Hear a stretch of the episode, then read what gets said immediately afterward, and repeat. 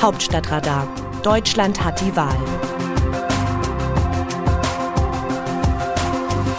Es ist Dienstag, der 1. Juni. Wenn man eines sicher sagen kann in diesen Tagen, dann ist es dies. Der Osten hat wieder Konjunktur. Das gilt politisch wie auch journalistisch. Dabei geht es, wie so oft, wenn es um den Osten geht, um das Thema Rechtsextremismus und das Verhältnis zum Westen. Was wir jetzt erleben, ist eine Art dritte Welle, der zahllose andere Wellen vorausgingen. Die erste Welle erlebte das Land 2017. Damals holte die AfD bei der Bundestagswahl in Sachsen 27 Prozent der Zweitstimmen. In anderen Teilen Ostdeutschlands sah es ähnlich aus. Das war ein Schock für die Republik. Intensive Debatten folgten. Erneut stand die Frage im Mittelpunkt, die seit der Vereinigung 1990 immer wieder im Mittelpunkt stand. Warum haben Rechtsextremisten im Osten so viel bessere Karten als im Westen?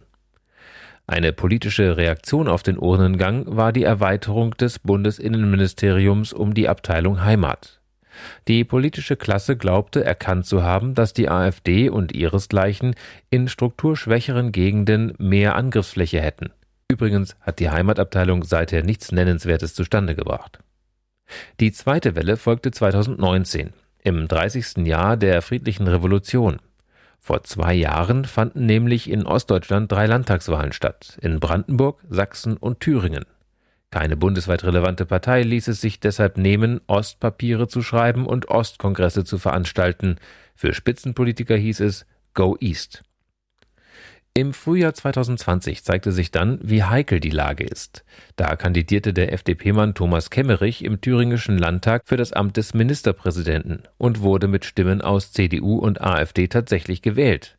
Es bedurfte massiven öffentlichen Drucks, um den Unternehmer mit den Wurzeln in Aachen zum Rückzug zu bewegen. Als das gelungen und sein Vorgänger Bodo Ramelow wieder ins Amt gekommen war, war ostpolitisch abermals Ruhe im Karton. Die dritte Welle hat vielleicht begonnen, als sich der aus Ostdeutschland stammende Schauspieler Jan-Josef Liefers als Kritiker der offiziellen Corona-Politik entpuppte, nachdem sich der ebenfalls ostdeutsche einstige Bundestagspräsident Wolfgang Thierse als Kritiker des Gendersternchens gezeigt hatte. Der Rostocker Soziologe Stefan Mau analysierte daraufhin in einem lesenswerten Spiegel-Essay, warum Ostdeutsche zuletzt zunehmend die gesamtdeutsche Debatte prägten. Als weitere Beispiele tauchten dabei neben Liefers und Thierse unter anderem die Schriftsteller Monika Maron und Uwe Tellkamp sowie Ex-Linksfraktionschefin Sarah Wagenknecht auf. Das kollektive Hereinholen der Ostdeutschen in die Bundesrepublik war in gewisser Weise eine migrantische Erfahrung, schrieb Mau. Und bei vielen migrantischen Communities brauche es Zeit, bis sie sich Gehör verschafften. Die neue Artikulationsstärke der Ostdeutschen wäre ein Zeichen dafür, dass sie selbstbewusster ihren Platz beanspruchen nur machen die Diskutanten des Ostens inhaltlich nicht für Antidiskriminierung und Anerkennung mobil, sondern setzen sich häufig davon ab. Nun spitzt sich die dritte Welle zu. In Sachsen-Anhalt wird am Sonntag ein neuer Landtag gewählt. Alle wollen wissen, wer wird stärkste Kraft, die CDU oder die AfD? Und gelingt es in Magdeburg wie 2016 eine Regierung ohne AfD zu bilden? Vor diesem Hintergrund gewinnen die jüngsten Äußerungen des Ostbeauftragten der Bundesregierung, Marco Wanderwitz, zusätzliches Gewicht. Er sagte, ein Teil der ostdeutschen Wähler sei diktatursozialisiert und für die Demokratie nicht mehr zu retten. Ein Ostjournalist schrieb daraufhin, Aufgabe eines Ostbeauftragten sei es, den Westen zu kritisieren und nicht die eigenen Leute. Anfang August und damit zwei Monate vor der Bundestagswahl erscheint übrigens das neue Buch der Ostjournalistin Kerstin Gammelin von der Süddeutschen Zeitung mit dem Titel Die Unterschätzten, wie der Osten die deutsche Politik bestimmt.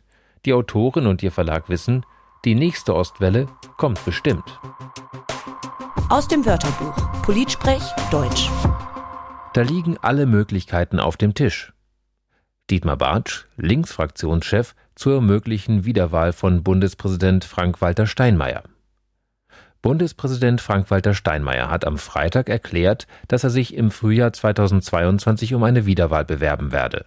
Seine Partei, die SPD, war begeistert. FDP-Chef Christian Lindner reagierte ebenfalls zustimmend. CDU, CSU, Grüne und Linke ließen ihre Entscheidung hingegen offen. Der Linksfraktionsvorsitzende Dietmar Bartsch sagte, da liegen alle Möglichkeiten auf dem Tisch. Doch er weiß, so ganz richtig ist das nicht. Richtig wäre eher der Satz gewesen, so ein Mist, wir können es nur falsch machen. Denn wenn die Linke Steinmeier mitwählen würde, dann würde sie in der Phalanx der Unterstützer nahezu unkenntlich. Überdies konkurrieren Linke und Sozialdemokraten miteinander. Und schließlich ist das Staatsoberhaupt Mitarchitekt der Agenda 2010, deren wesentlicher Teil die Hartz-IV-Reform war. Die Agenda 2010 wiederum ist ein wesentlicher Grund für die Entstehung der Linken. Steinmeier zu wählen ist für die Partei daher praktisch unmöglich.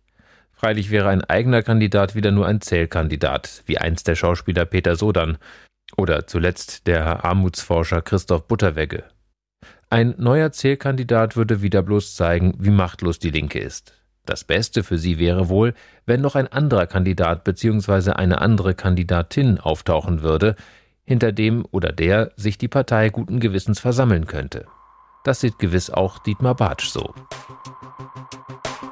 Wie sehen andere Nationen Deutschland?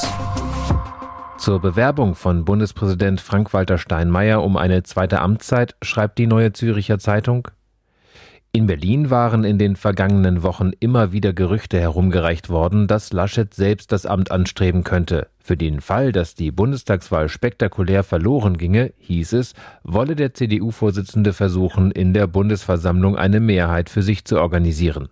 Zu hören war hinter vorgehaltener Hand auch, dass für den Fall einer schwarz-grünen Koalition bereits abgemacht sei, dass das Schloss Bellevue den Grünen zufallen solle. Die ehemalige Landwirtschaftsministerin Renate Künast sei als erste Frau im Amt des Bundespräsidenten vorgesehen. Durch die öffentliche Bekanntgabe seiner persönlichen Ambitionen hat Steinmeier diesen Varianten nun eine durchaus realistische Alternative hinzugefügt.